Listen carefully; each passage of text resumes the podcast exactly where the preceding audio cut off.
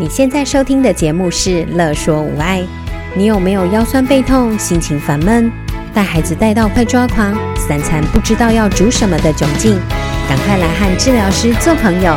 我们准备了生活优化、了然于心、育儿忍者术、故事露营地、阿娟是暴力灾的节目，还有每个星期六上架的无爱格言，要用治疗师的思维、生活化的方式解决你的疑难杂症。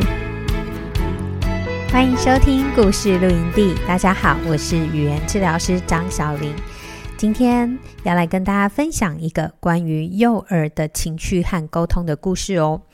这是发生在过年前，有一对呃身材蛮高挑的父母，他带着两岁五个月大的儿子来到治疗所。他们呢就先坐在治疗所的等候区等待。这时候，其实我们就已经开始观察这个孩子的一个状态，还有呢，孩子跟家长之间的互动。这个皮肤白皙的、瘦瘦的男孩子，一直紧紧的抱着爸爸，一直哭，一直哭。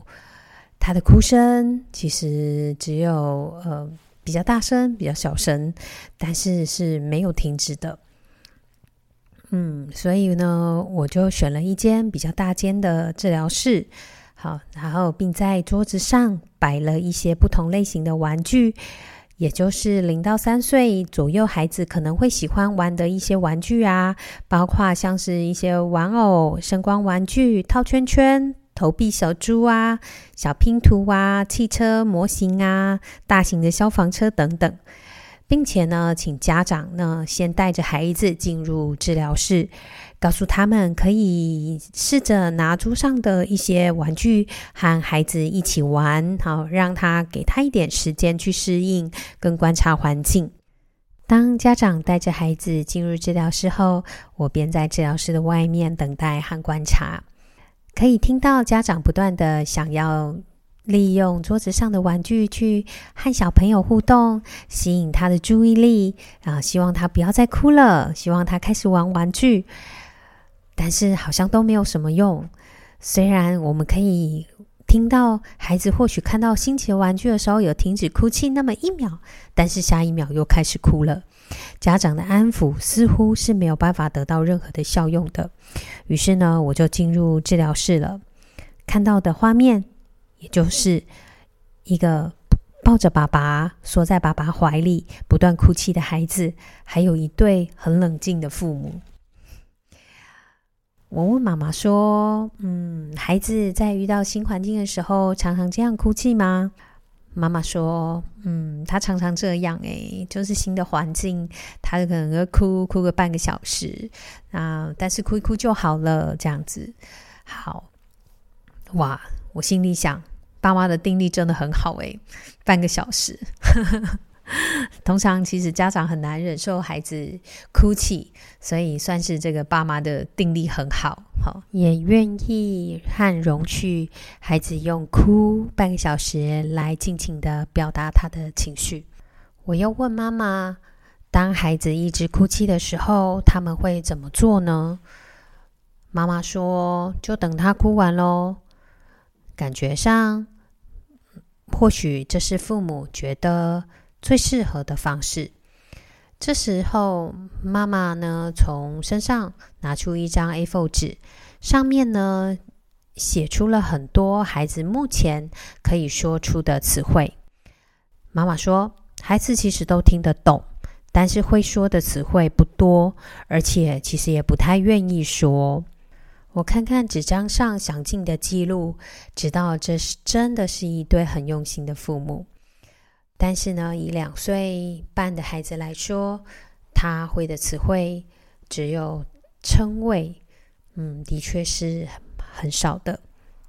但是在这个过程中，也发现其实家长在意的。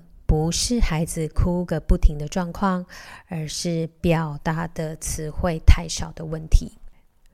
然而啊，语言是用来沟通的啊。两岁半的孩子一直使用哭来表达，而不是看着人，注意听别人说，并尝试用自己的眼神、动作、手势、口语，去让别人了解他的想法。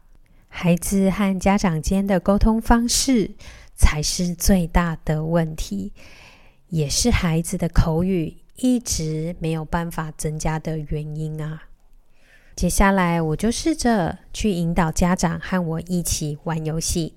当我要拿球给妈妈时，我会将身体转向妈妈，眼神看向妈妈，问妈妈说：“妈妈要球吗？”请妈妈伸出手，并且跟我说：“要，我要球。”可是，在这个过程中，可以发现妈妈整个身体都是转向孩子的。妈妈不断地看向孩子。感觉妈妈是在和孩子互动，而不是跟着我在互动。随时像是在等待孩子回眸，只要孩子要，妈妈就会立刻把球奉上。最终，孩子仍然是没有回头看向妈妈的，只有持续的一直哭泣着。妈妈也只好就将球投入跷跷台中。接着换爸爸喽。当我问爸爸：“爸爸要球吗？”爸爸回答。要，我要球，并伸出手。这个过程，同样的，爸爸的眼神都停留在孩子身上。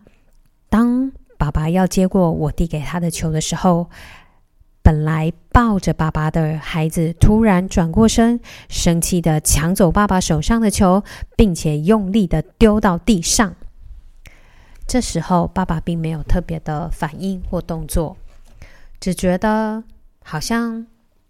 爸爸可以理解，早就料到会有这样的状况，而这样的状况是理所当然的。我想，父母用最大的耐心在面对不断哭泣的孩子，就是他们这个家庭的日常。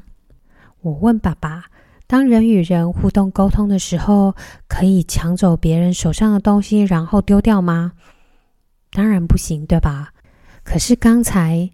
却好像很自然的让孩子从爸爸的手中抢走球，然后丢掉。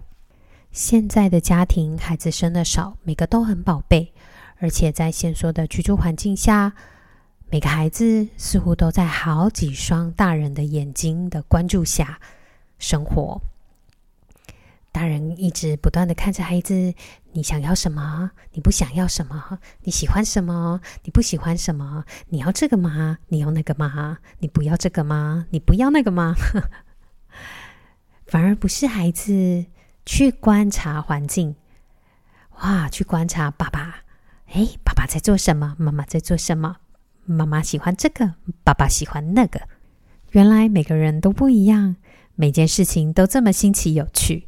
是大人们让孩子误以为世界是以他为中心的，所有的人事物都应该会依照自己的想法运作，所以只要是他意料之外的，都是不如他预期的，都是不好的。但是他的年纪还这么小，经历的事件那么少，当然会觉得很多事情都不如他自己的意思啊。那他的沟通方式又有限。当然，只能用哭泣来表达和沟通了。反过来，关注的焦点不要都在孩子身上，反而是让孩子有机会去观察爸爸、观察妈妈，了解爸爸是爸爸，妈妈是妈妈。爸爸有爸爸的想法，妈妈有妈妈的想法，而他也可以拥有自己的想法。每个人都是独立的个体，每个人的想法跟方法都可以不一样。这时候，语言和沟通就会开启了。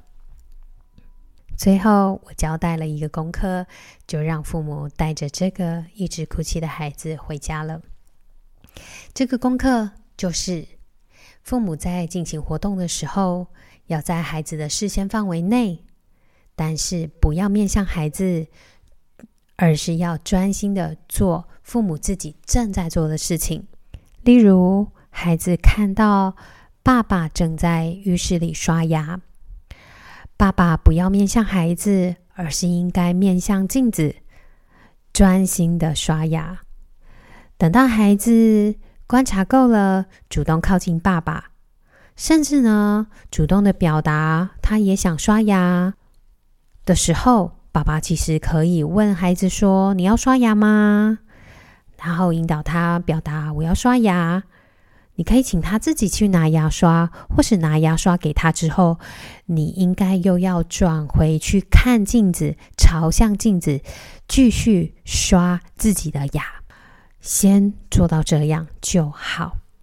这个练习主要是让孩子有时间、有机会去观察环境中的人事物，让他了解。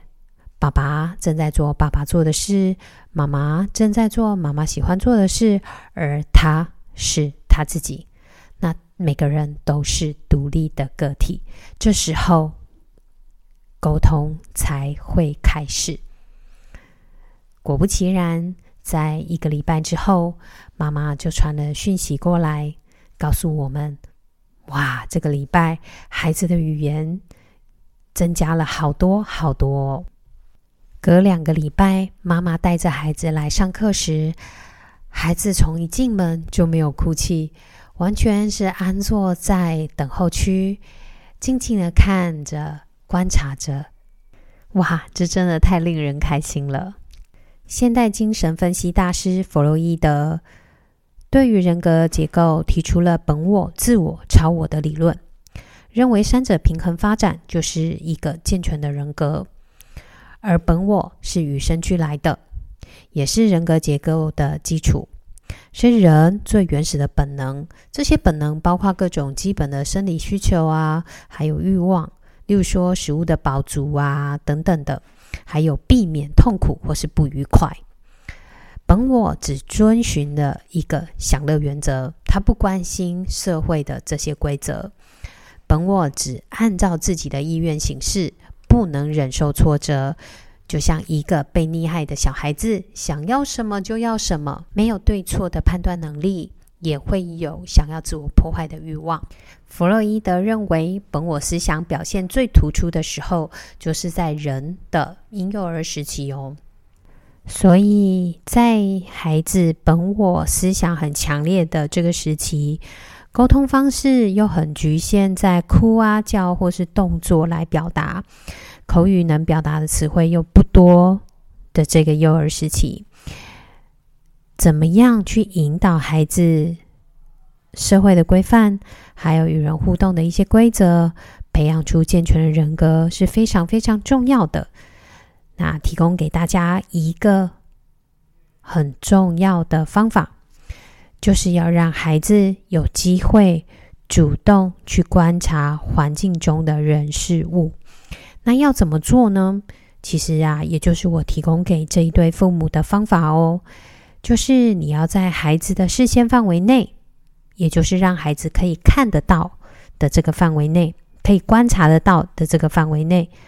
大人呢，你不要面向孩子做事，而是专心的去做你自己正在做的事情，或者是你可以边做边自言自语，描述自己正在做的事情，也是可以的哦。例如说，妈妈正在切菜，那么眼睛不要看向孩子，而是眼睛看着你正在切的菜。让孩子有机会去观察你的动作，观察你的姿势。你也可以自言自语的说：“妈妈正在切菜，或妈妈在切菜，妈妈在切高丽菜，都可以。但是呢，就是不要感觉上像是你一直在看着孩子，对着孩子，好像要教他些什么这样。”好，今天的分享就到这里喽，拜拜！有任何问题、疑难杂症，想和治疗师做朋友，欢迎在 IG、脸书搜寻“乐说无碍”，在粉丝专页中留言给我们或私讯我们哟。